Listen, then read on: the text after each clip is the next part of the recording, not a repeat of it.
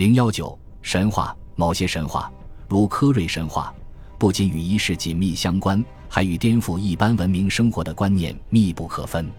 在利姆诺斯岛上，每年有九天时间，所有的火光都被熄灭，人们停止家庭生活，到处弥漫着阴郁的气氛。男人们藏匿起来，女人与男人分居。新的火种取自德洛斯，进化过的新火焰燃烧起来。之后会有一个伴随着笑声和交媾的欢乐节日，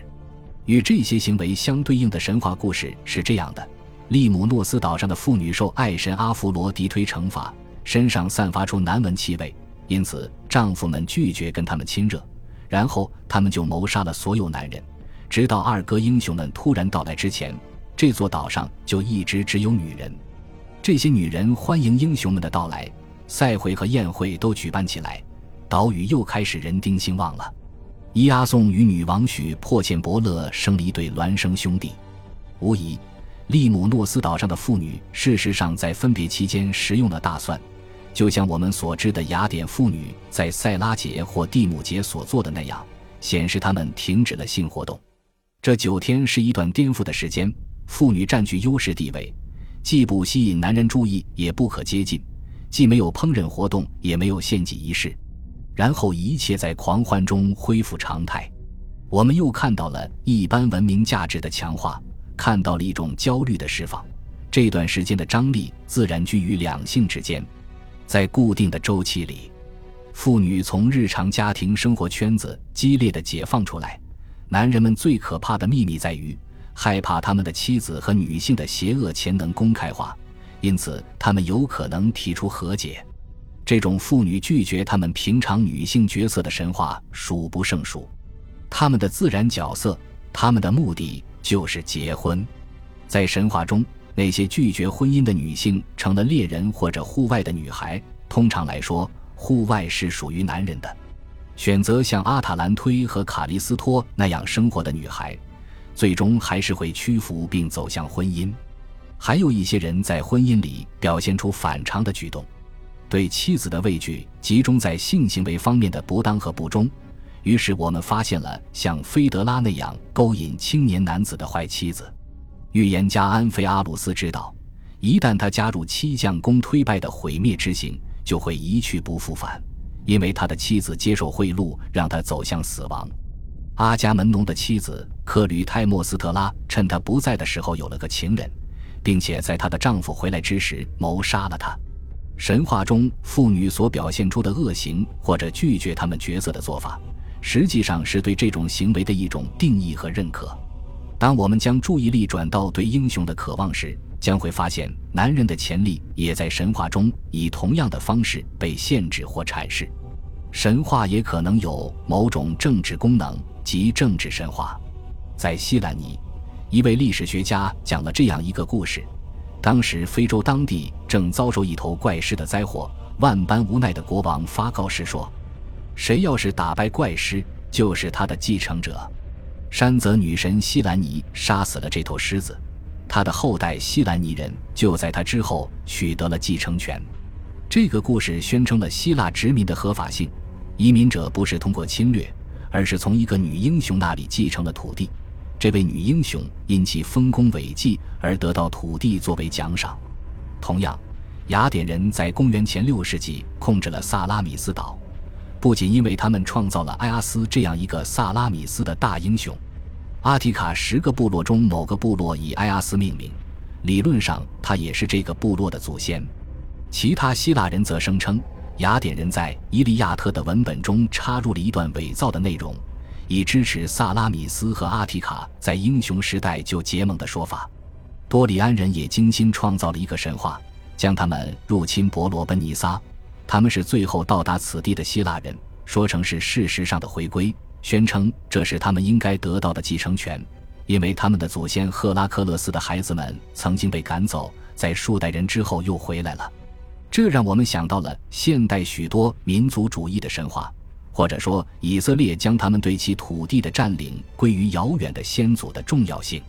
除了极少数显著的遗迹，如提林斯的独眼巨人墙和迈锡尼遗址以外，神话是后来的希腊人了解他们自己早期历史的全部素材了。系统挖掘古希腊神话，既没有可操作性，也不是一个好主意。十九世纪中期有一股风潮，认为明显的历史神话根本就没有任何真实内容，都是伪装过的，对诸如日出或入冬等自然现象的现实或预言式叙述。谢里曼在特洛伊和迈锡尼的发现，以及伊文斯在克里特的发现，都表明这种激进的怀疑主义是错误的。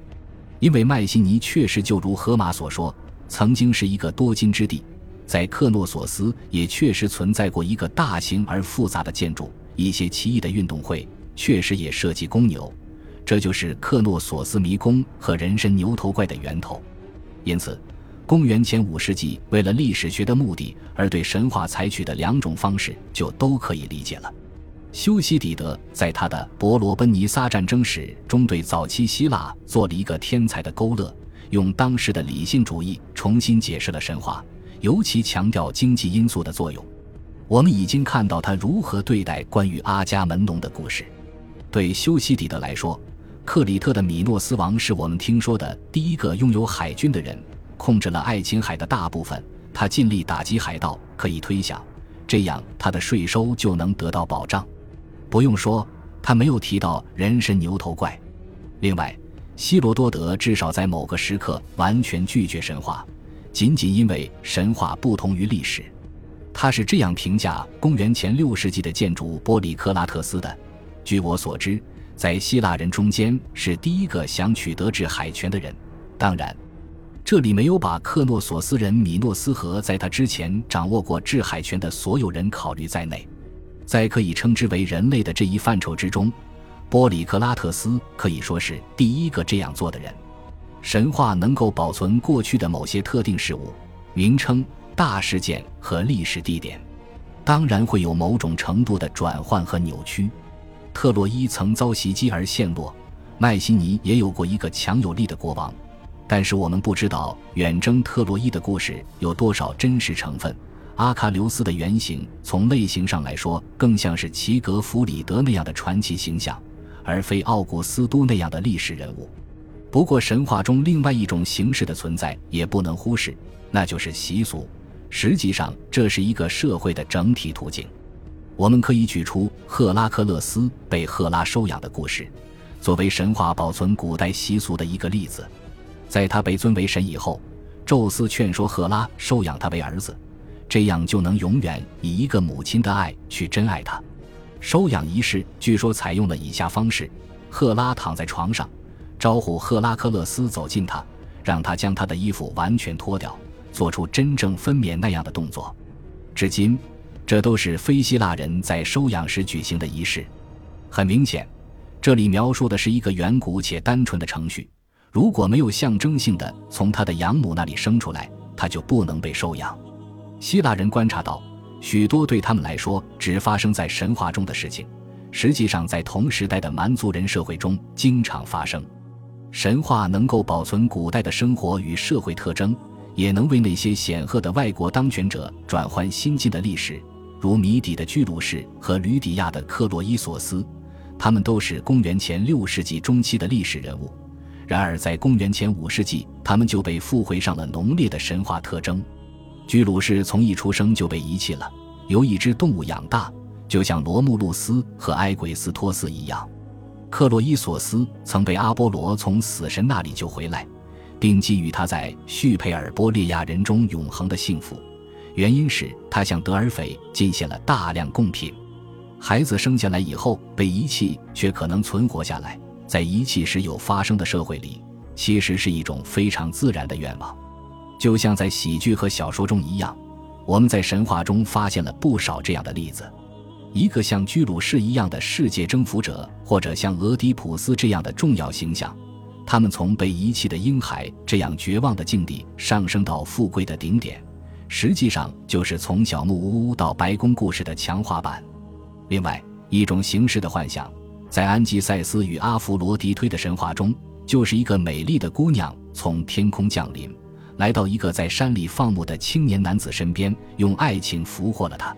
隐秘的幻想在神话中得到了宣泄性表达，各种各样的乱伦、血亲谋杀、事实同类、受教等等。这种投机性的想象，将各种动物与妖怪混合起来：人首马身怪，人首牛身河神。身是女人而有翅膀、尾巴及爪似鸟的怪物，有意的狮身女怪，带翅的飞马颇加所思。视觉艺术开启了文学之路，稀奇古怪的尺度变化产生了巨人和侏儒。冥府守门狗塞波鲁斯有三个头。被赫拉克勒斯杀死的怪物吉里昂有三个身体，阿尔戈斯有一百只眼睛，布里亚柔斯有一百只手。整个自然界都是潘神和半人半兽的森林之神，阿尔特弥斯和他的随从，以及住在树上、溪流和大山中的山泽女神的居所。恭喜你又听完三集，欢迎点赞、留言、关注主播，主页有更多精彩内容。